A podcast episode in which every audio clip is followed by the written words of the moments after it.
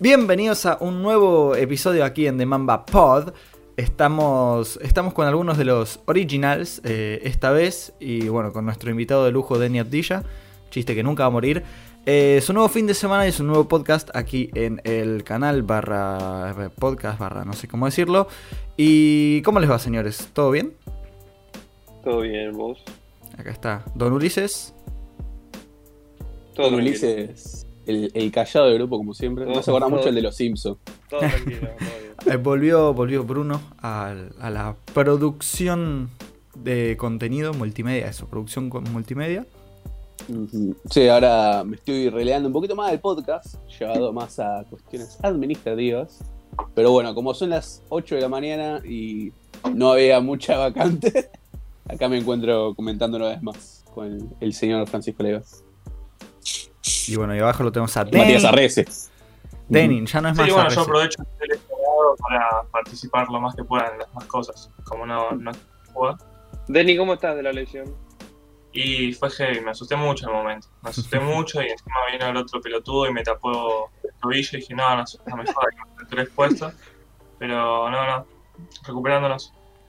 Bien, hoy eh, es muy crucial tu, tu intervención en este episodio de Ni Abdilla Rece, porque como el buen fanático, mientras pasa la ambulancia por mi casa, quema la leche, Ulises, vos también la debes estar escuchando. La estoy escuchando Sí. acá. Sí, porque vivimos a media cuadra, así que... eh, bueno, mientras tanto, vamos a empezar a hablar un poco de lo que tenemos en carpeta. Lo primero a lo que quiero ir a abordar es si Miami Heat se arrepiente de no haber traspasado por James Harden. La primera opinión que vamos a escuchar es la de Arrece, que va a ser la más picante. Así que quiero, Bueno. quiero que me des tu take. Ok, ustedes ya saben cuál fue mi respuesta, pero los que nos están escuchando, les dejo 5 segunditos para que piensen qué voy a decir, si me arrepiento o no. Tu, tu, tu, Bueno. Chan chan. No, la respuesta es que no, no me arrepiento. ¿Por qué? Por varios factores. Primero, Harden es mi jugador preferido, eh, por lejos, pero creo que no era para el sistema Miami, primero que nada. Segundo, eh, la apuesta que fue de Harden era Harden o los pibes. Entonces nos quedamos con los pibes, pero los pibes son pibes, es un proyecto futuro, no podemos eh, evaluar el, el trade en el primer año, ni siquiera al terminar un año de que se planteó ese posible trade porque al ser pibes es un proyecto futuro, puede ser en dos temporadas, en una, eh, y ahí ver bien. Después, sí, estamos irregulares, pero una vez que tenemos consistencia, eh, vemos que es el Miami de, mm, la temporada pasada contra Spurs, jugaron todos, salvo la Dipo.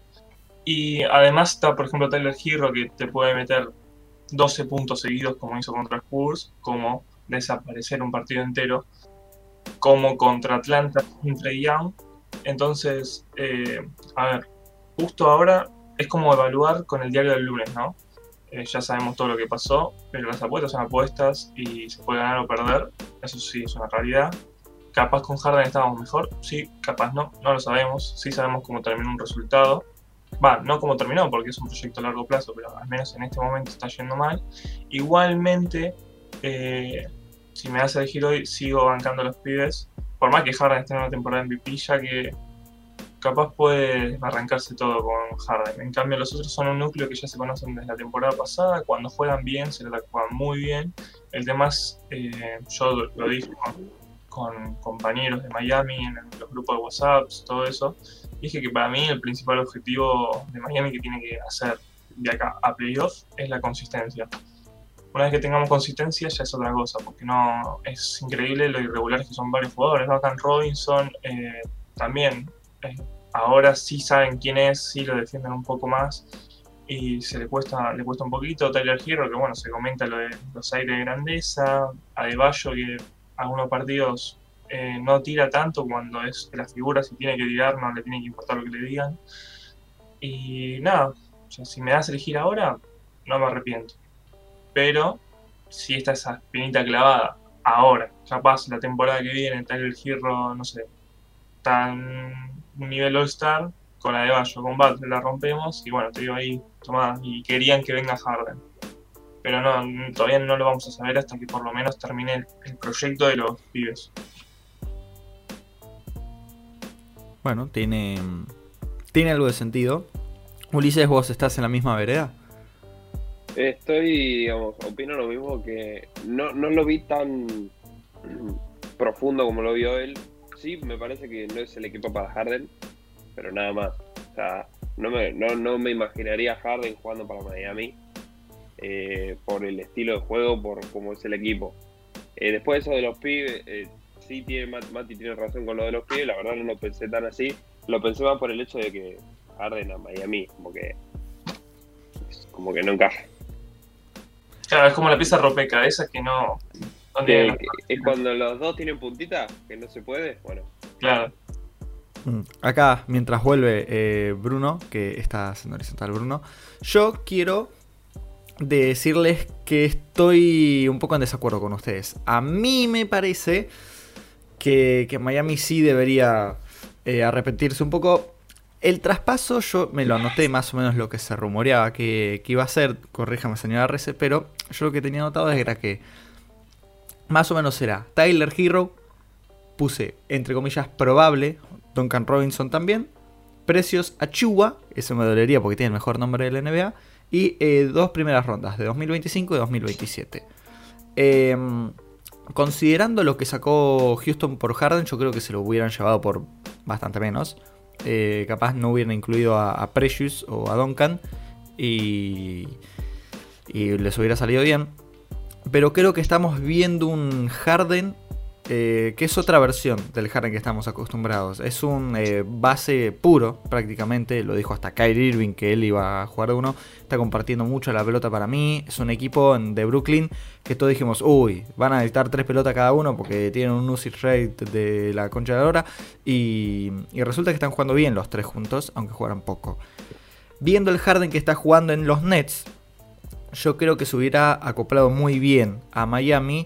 Sobre todo dando a Tyler Hero que tiene pinta de que va a ser muy bueno, pero que este año al no estar jugando tan bien es como que tenés el y entonces yo siento que eh, Miami lo podría haber hecho y o sea estaría capaz entre los primeros tres de la conferencia. Eh, ahora los Nets están primeros después del partido de ayer y Miami está sexto. Ah, y lo máximo que puede llegar es un cuarto puesto. Mi- Miami, Hmm. por las dudas. No sé si lo comentaron esto, pero de mi perspectiva son dos equipos diferentes. Yo creo que la posición que tiene hoy por hoy Harden en los Brooklyn Nets no se hubiera dado capaz en Miami. Más allá de que por ahí sigue estando Jimmy Butler, que tiene- que pone una presencia de mente increíble, este, con la superestrella de Brooklyn tenés que ceder a ese juego más abierto este, no tener tanto protagonismo como lo venía teniendo en Houston. Yo no sé si se hubiera dado de la misma manera en, Miami, ¿no?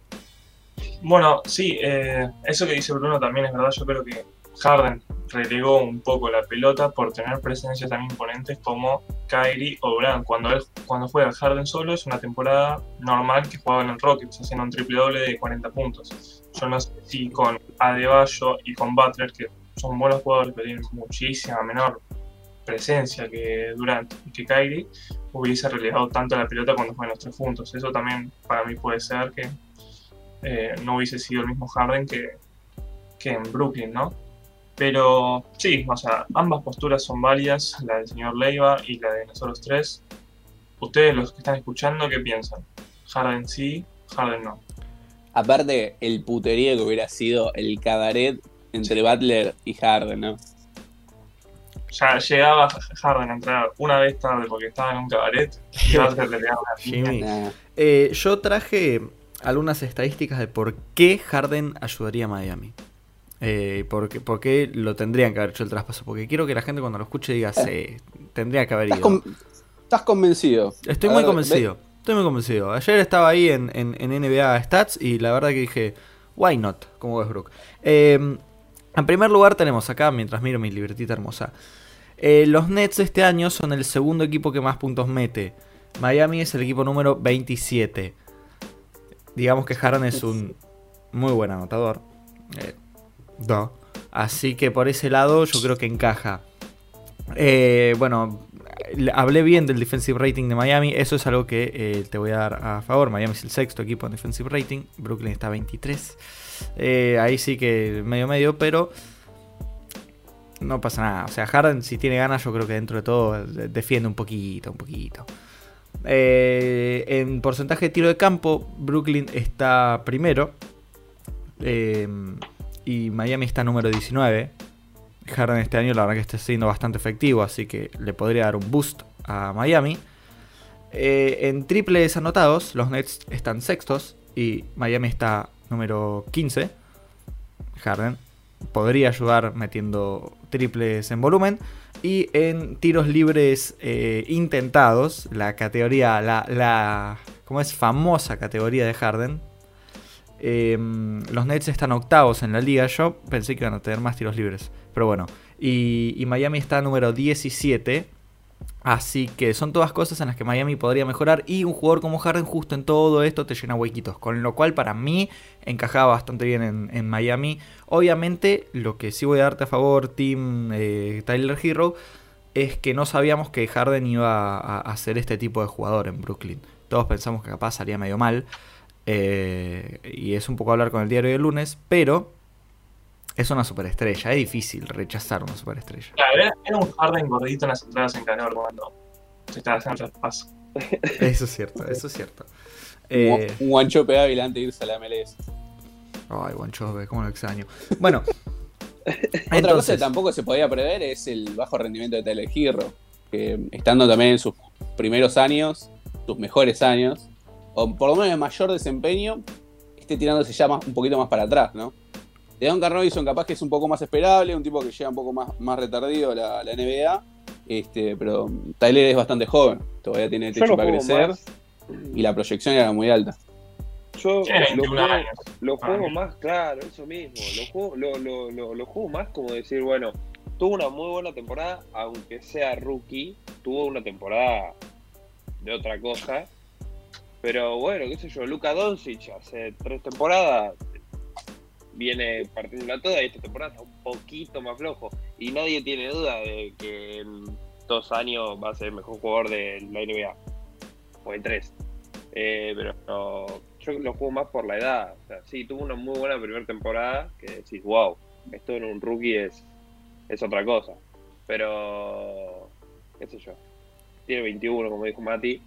Entonces, capaz que, no sé, a los últimos 10 partidos la rompe todo y en playoff empieza a jugar como jugó el año pasado. O capaz que la- directamente la próxima temporada empieza a jugar como muy bien. Entonces, no, no ¿Te sé. imaginas un, un modo Lebron de Tyler Hero? Locura. No, pe- pero por eso, o sea, eh, lo que demostró el primer año es como que le dejó la vara muy alta para alguien chico y sin experiencia. Mm. eh, sí, estoy de acuerdo. Y también es cierto que a veces los jugadores tienen ese bajón del segundo año. Le pasó a De'Aaron Fox un poquitito, le pasó a Tatum un montón. Eh, también jugando con, con Kyrie, viste, era medio complicado ese, ese, ese tóxico. Y, y bueno, también le puede pasar a Tyler Hero. No es raro que los jugadores en el segundo año, por alguna que otra cuestión, no sean lo mismo o, no cumplan las expectativas del segundo año que se esperaba. Eh, así que, nada, puede ser un bajón.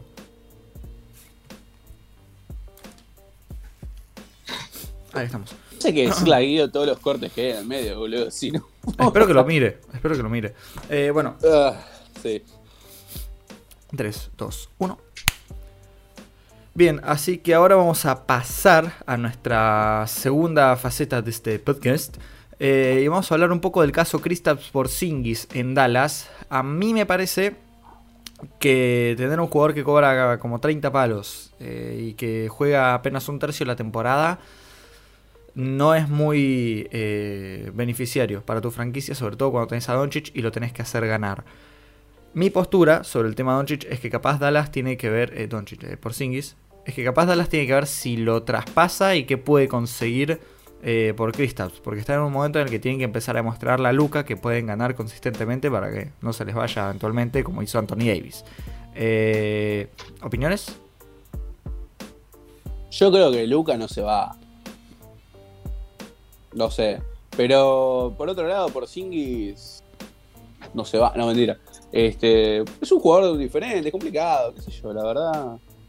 Me sorprendiste Lu- con el tema. No tengo ningún traspaso en mente. Como para decirte, Luka yo te daría a tal persona.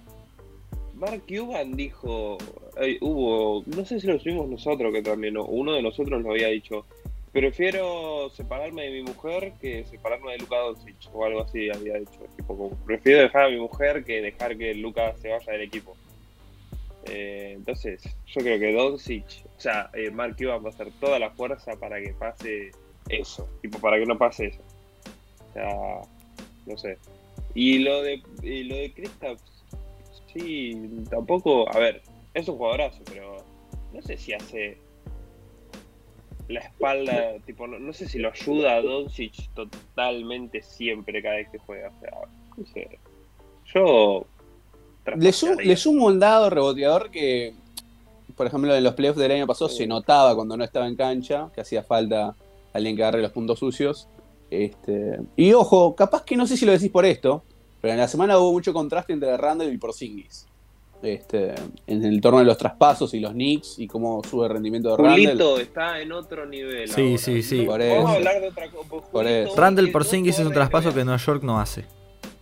No, no, no digo que lo hagan, sino como que los tipos se pavonean ahora un poco, habiéndolo soltado por Singis, que en su momento lo habían tomado con una muy mala decisión, como cómo vas a hacer esto, a hoy está en una mejor posición de lo que por ahí está rindiendo por Singis. Eso se había hecho un contraste en la semana, no de nuestra parte, nosotros no hemos subido dicha noticia, pero en otros portales se hacía la comparativa.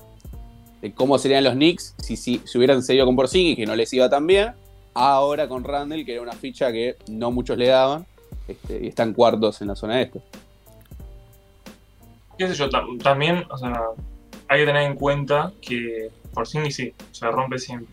Pero lo trajeron sabiendo que podía pasar eso. Claro. Cuando lo Knicks venía de una lesión que se perdió toda la temporada. Eh, no me acuerdo si había sido el tendón de Aquiles, pero nada, se rompió y se perdió toda la temporada. Entonces, después de una lesión tan heavy, puede ser que te pase eso de, de que se, se rompa cada dos por tres. Sí es una realidad que es el único jugador del roster que cobra más de 30 millones y que puede generar eso como, si cobras 30 millones tenés que generar. Pero yo lo banco, no sé si lo bancaría mucho más tiempo, porque en caso de que salga mal, bancarlo pierde mucha moneda de cambio. Pero yo creo que sí metería la mano ahí y le preguntaría a Doncic. Doncic, ¿qué pensás? Yo dejaría que Doncic decida eso para mantenerlo también feliz. Si vos querés que se quede, es tu decisión. O sea, por más que rinda mal, vos dijiste que se quede. Si querés que se vaya, listo, buscamos un traspaso. Para por lo menos tratar de mantenerlo ahí contento. Si quiere que se quede y le va mal, bueno, lo decidiste vos. Eh, si querés que se vaya, listo, está bien. Tenés en cuenta que nosotros queremos armarte un equipo vos y que nos interesa que esté conforme. Listo, traes a otro. Yo haría eso. Calculo que lo está haciendo. Leva tiene algunos nombres seguramente ahora para tirarnos, ¿no? Pero si también te pones a pensarlo, sacando del lado de que estás traspasando a Porzingis, que tiene valor, estás armando un equipo en torno a Luka Doncic. Entonces, yo creo que por más de que Porzingis valga 2 pesos con 50, cualquier persona querría estar en ese traspaso para estar en el equipo de Dallas también. Eh, y a ver. Sí, sí tengo algunos nombrecitos. Porque Porzingis no está teniendo las mejores temporadas. A ver. En 2017 y 2018 jugó 48 de 82 partidos. La mitad de la temporada más o menos. El primer año en Dallas jugó 57 partidos. Eh, hubieron menos juegos, pero se cuenta la temporada, eh, se cuentan los playoffs. Este año va 39 de casi 60 partidos. Eh, está teniendo la peor marca en números defensivos de su carrera y eso se nota cuando lo ves porque se está moviendo diferente, por más que esté promediando 20 puntos con 9 rebotes. Eh, y bueno, está tirando 47% en tiro de campo, bien, pero 36% en tiro de 3. Eh, y para un jugador que te juega poco y que encima cuando juega aporta 20 puntos por partido, eh, no sé si es lo mejor para Dallas seguir por este camino mucho tiempo más. Por ahora sí, pero no sé qué tanto. Y bueno, otros nombres que tengo para Dallas serían... Otros no, empezá con algún nombre. Todavía Bueno. no comenzaste ninguno. Bueno, bueno, tenés razón, está bien. Algunos nombres que tengo para Dallas serían eh, John Collins de Atlanta, que quiere un máximo. Atlanta no le quiere dar un máximo. Puede ser que hagan un sign and trade, quizás. Puede ver, vamos a ver qué pasa. Promedio de 18 puntos, 8 rebotes, 37% en tiro de 3 puntos y una tapa por partido. Bien defensivamente, que es algo que Dallas necesita. El otro que me gusta mucho es eh, Lauri Markkanen, o sea, se irían por el estilo de el alto que tira de 3 y ese extranjero. Promedia 17 puntos y 6 rebotes cuando juega de titular, con 40% en tiro de 3 puntos. Muy bien. Y el tercer nombre que me gusta para Dallas, si es que está en modo de competir ya, que creo que debería, es Jonas Valanciunas. 17, 13 y 30% en tiro de 3 puntos. No está nada mal. Eh, sería una, un poco de la opción menor. Bueno. Eh, ¿Qué? Eh, a mí, por ejemplo, Lauri Marcan es traerme de lo mismo, es un jugador muy irregular. Que un partido te juega bien, otro partido te juega mal. Suelo mirar bastante a Chicago y ah, es traerme de lo mismo. Y John Collins, justo ahora está roto, ¿no? Pero John Collins me gusta mucho. Me gusta Mm. mucho para, para Dallas. En caso de que no pase lo mismo que le pasó por Singis, que se pierda la mitad de los partidos, ¿no? Pero Lauri no lo llevaría por regularidad y John Collins, si va a estar sano, sí, lo, lo trae. Eh, me parece que. No sé, no, no conozco mucho el tema. Yo ya había dicho eh, lo que opinaba. No me parece. De John Collins, creo que tiene hasta peores stats que Porzingis. así Que, Sí, pero, sí, pero es más durable, ese es el tema. Y es más joven. Porzingis tiene 25, Collins tiene 23. Eh, y juega más partidos. Falopita. acá tengo, tengo una data de John Collins, que es que la primera temporada 74 partidos bien, la segunda 61, la tercera 41 y ahora 51. O sea, sigue jugando, o sea, no, no te juega mucho. Es un jugador que se va a perder algunos partidos. Recordemos que también tuvo la suspensión de 25 partidos con la falopa y demás. Ah, Ahí, de ahí viene lo falopita. Eh, bueno, el, el último tema al que vamos a ir. eh, perdón, perdón, perdón. no, sí. pero yo te quería hacer una consulta entonces. Tu idea sería traspasarlo por Joe Collins, liberando un poco de cap space. O siguiendo. No, John ¿Cuál- Collins va a ser. idea concisa de traspaso? John Collins va a ser agente libre restringido. Eh, los, los Hawks no le quieren dar la plata que él pide. Entonces, capaz le pueden dar esa guita y traer a Porzingis. Que es Porzingis. eh, o sea, es un. Cambio directo por Singis por Collins. Sí. Sí, eh, la plata les va a dar. Eh, obviamente que Kristaps va a costar más. eh, pero bueno, Kristaps, si está bien, es un jugador mucho mejor que, Collins. Lo que Dallas buscaría ahí sería un poco de sustentabilidad y consistencia. Saber que tiene un tipo que no- noche tras noche va a dar más que Kristaps, que el, el 60% de la temporada no está. Ojo con está bien. Atlanta se queda eso, ¿eh? Tipo, pasar por sí que pase de Doncic a Trey Young, que son como un clásico ahí. Sí, sí, sería muy gracioso. Eh, yo igual creo que nada, Dallas lo va a mantener. Pero cuando se termine el contrato Rocky de Luca, capaz se lo tiene que empezar a pensar, porque ahí eh, Porzingis ya va a tener su player option y, y vemos qué pasa. Y aparte sería lo más inteligente liberar un poco de salario para tener en cuenta a Luquita, ¿no? sí, Este, pero capaz armar un poquito, por eso yo te decía, solamente un traspaso directo, armar un poco más de equipo en torno, que no sea solamente la pieza central del pivot y el base, sino sumar alguna que otra rotación más. y necesitan más cosas, pero creo que de a poco lo, lo pueden ir consiguiendo. Em, bueno, último tema que vamos a abordar en este podcast eh, mañanero del sábado es el renacimiento de los New York Knicks. Ganaron 8 seguidos, están cuartos en la conferencia este. Puede ser que terminen teniendo localía en los playoffs. Y, y no, te digo que es un equipo que ilusiona, porque no es un verdadero contender, pero ser el cuarto en el este, con los equipos que hay en el este, yo creo que es muy meritorio y que es, dentro de todo lo que tienen los Knicks, sorpresivo para bien. Eh, sí, yo creo que igual eh, pasa el 90% del suceso, tipo de- de lo bueno que pasa a los Knicks, lo lleva a un solo jugador, Sí, que es eh, Julito, Julito Randle. Julito Randall. Randall.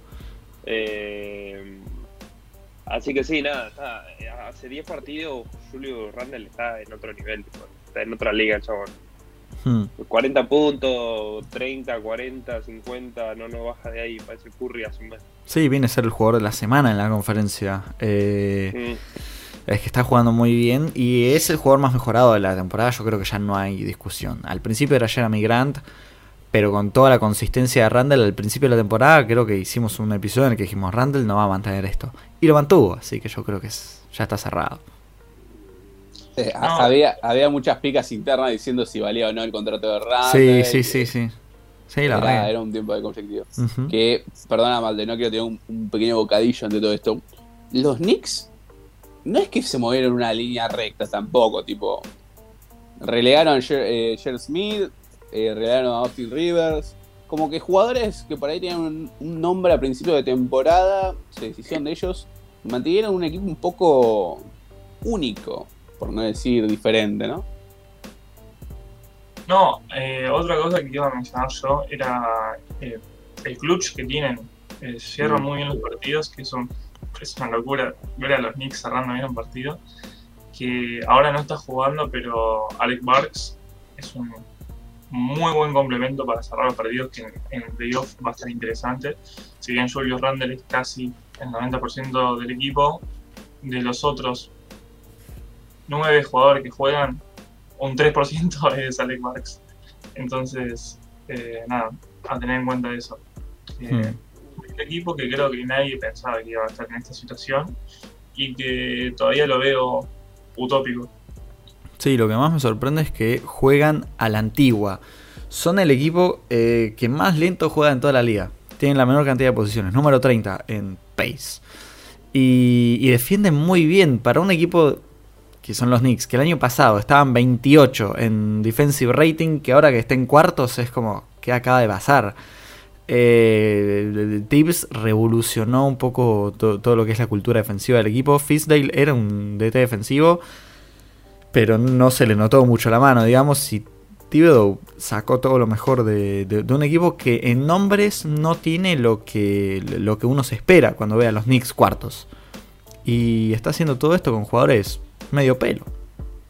Sí, que además se le criticaba por no ser un, un entrenador de, que desarrolle jugadores, ¿no? Este, justo a eso iba también mi comentario, que te quedas con un equipo de nombres particulares sin mucha resonancia y los haces brillar de una manera casi única. Hmm. Bueno, RJ Barrett está jugando muy bien, está teniendo un muy buen bounce back year, como se dice en inglés. Y, y tenés a Randall y tenés a Eric Rose que llegó y está metiendo unos buenos 17 puntitos por partido. Eh, no, perdón, 11 puntos por partido en, Nueva York, 17 en la temporada. Eh, pero está aportando bien y, y le salió bien. Le salió bien un traspaso, les, le está saliendo todo bien a los Knicks. Es un año utópico para el básquet, me parece.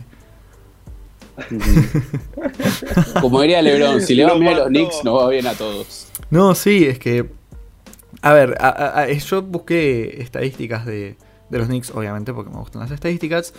Ya dije que están cuartos en defensive rating, están sextos en rebotes. Todo esto encima sin Mitchell Robinson, que en enero Uf. quedó afuera. O sea, son defensivamente brillantes sin uno de los mejores defensores interiores que hay en la liga. ¿Qué le había pasado a Mitchell? Es Se rompió la rodilla. verdad.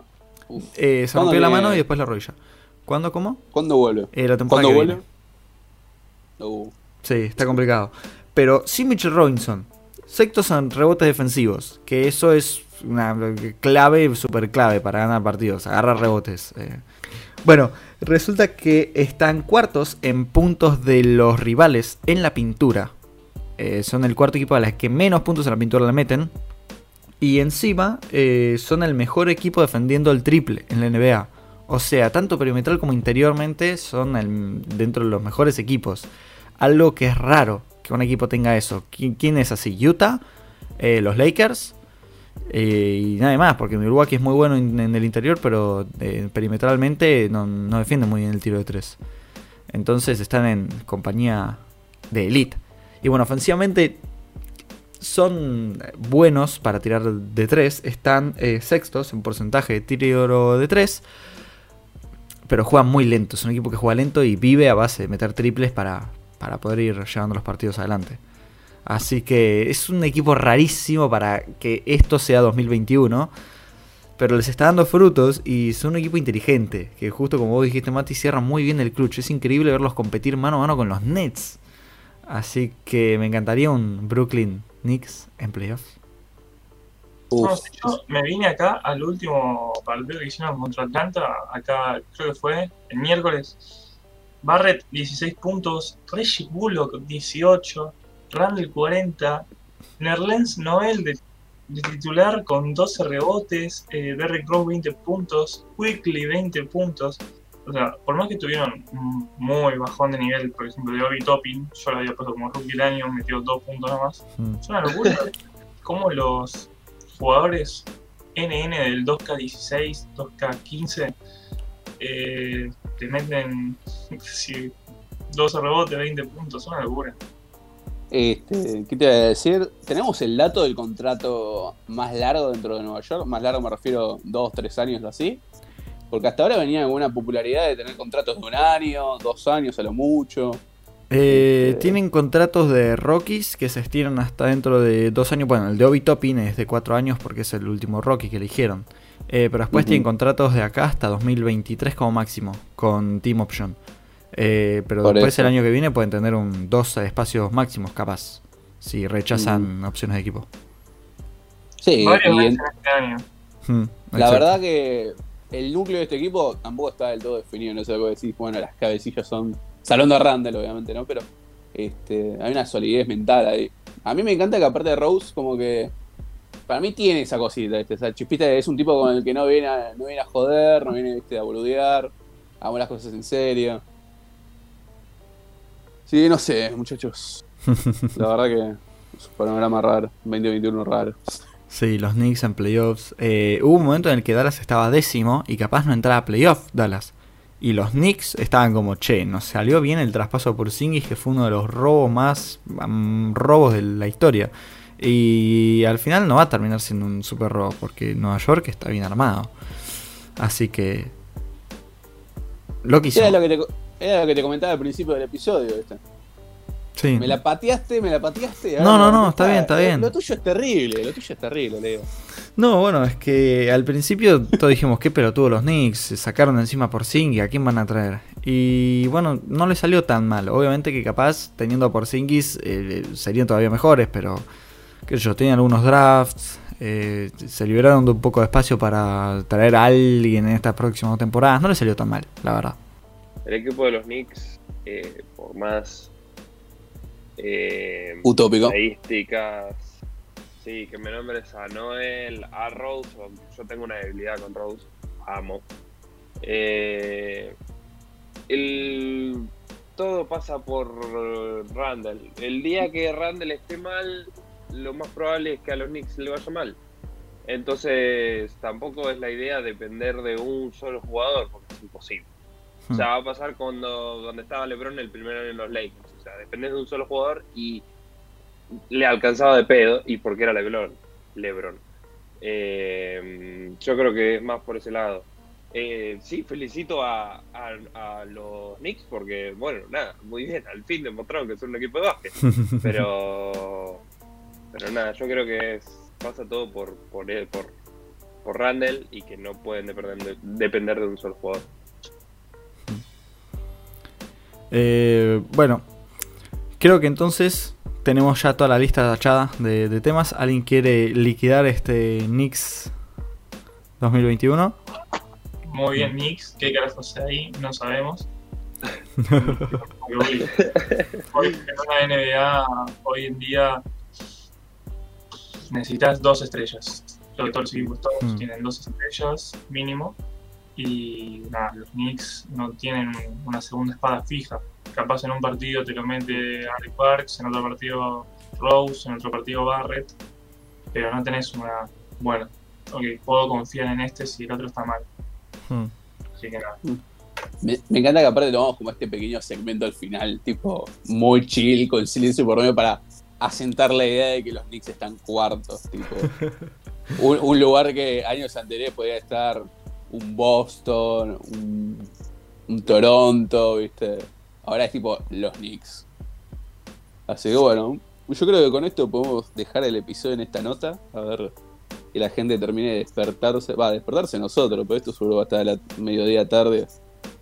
Esté con el matecito ahí diciendo, fue a los Knicks. Fue a los Knicks. Eh, Ah, eh, bueno, síganos en Instagram, que Mamba Show, todo juntos. Síganos en Twitter, letra T, Mamba Show. Twitch, lo mismo, letra T, Mamba Show. Estamos en YouTube, así que también nos pueden ver en YouTube, T Mamba Show. Si ya nos están viendo en YouTube, vayan a vernos en Spotify, en el link acá abajo. Suscríbanse, denle la campanita, eso es muy importante. Y de- díganos qué piensan de los Knicks. Tipo, creo que esta, esta es la pauta de la semana, ¿no? ¿Qué corno piensa la gente de los Knicks y cómo está este mundo coexistiendo con el cuarto puesto de los Knicks? Así que bueno, muchachos, un gusto que me hayan recibido una vuelta más en el podcast. Este, Yo no te nos recibí. vemos, Yo no. nos vemos la semana que Como viene. hizo Ramón. bueno, gente, eh, esto fue todo y adiós.